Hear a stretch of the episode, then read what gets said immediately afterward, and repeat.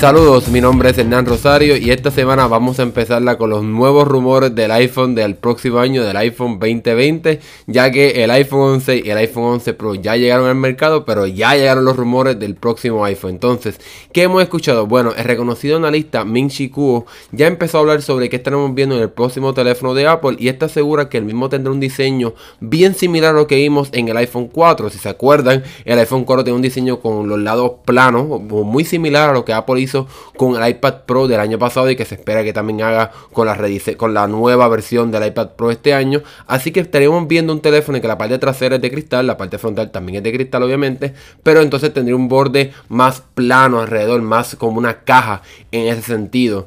Este analista también menciona que estaremos viendo tres nuevos tamaños de 5.4 pulgadas, 6.1 pulgadas y 6.7 pulgadas. Seguramente este, este tamaño de 5.4 pulgadas será el sucesor del iPhone 11 Pro, mientras que la 6.1 será el sucesor del iPhone 11 regular que vimos ahora y entonces la 6.7 del iPhone 11 Pro Max que vimos este año. Sin embargo, este analista menciona que podríamos estar viendo en los tres modelos la tecnología de pantallas OLED, así que estaremos dejando en el pasado la tecnología LED que está presente ahora mismo en el nuevo iPhone 11. Por otro lado, un filtrador ¿verdad? que ha tenido un récord más o menos bueno, asegura que Apple ya tiene prototipos de un iPhone con en el que tiene todos los sensores de la parte frontal integrados en el borde teléfono, algo que no nos sorprendería porque obviamente pues, Apple tiene que tener muchos prototipos en su, en su área de investigación y desarrollo, pero es muy probable que entonces este año, el próximo año, que se espera que haya un, cambio de diseño a, los teléfonos de Apple, como Apple suele hacer durante los pasados años, ya que Apple se ha movido a un sistema de más o menos como cada tres años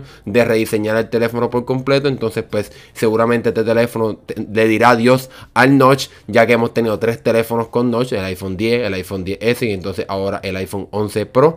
Así que vamos a ver qué pasa. ¿Qué les parece esta idea de tener un teléfono con un diseño similar al del iPhone 4? A mí me encanta esa idea. Ya considero que el iPhone 4 y esa generación, iPhone 5, etcétera, son uno de los mejores teléfonos que Apple ha diseñado. Así que vamos a ver qué va a pasar en el futuro. Siguen pendientes este podcast y a nuestra página de internet para más noticias sobre tecnología. Nos vemos en la próxima.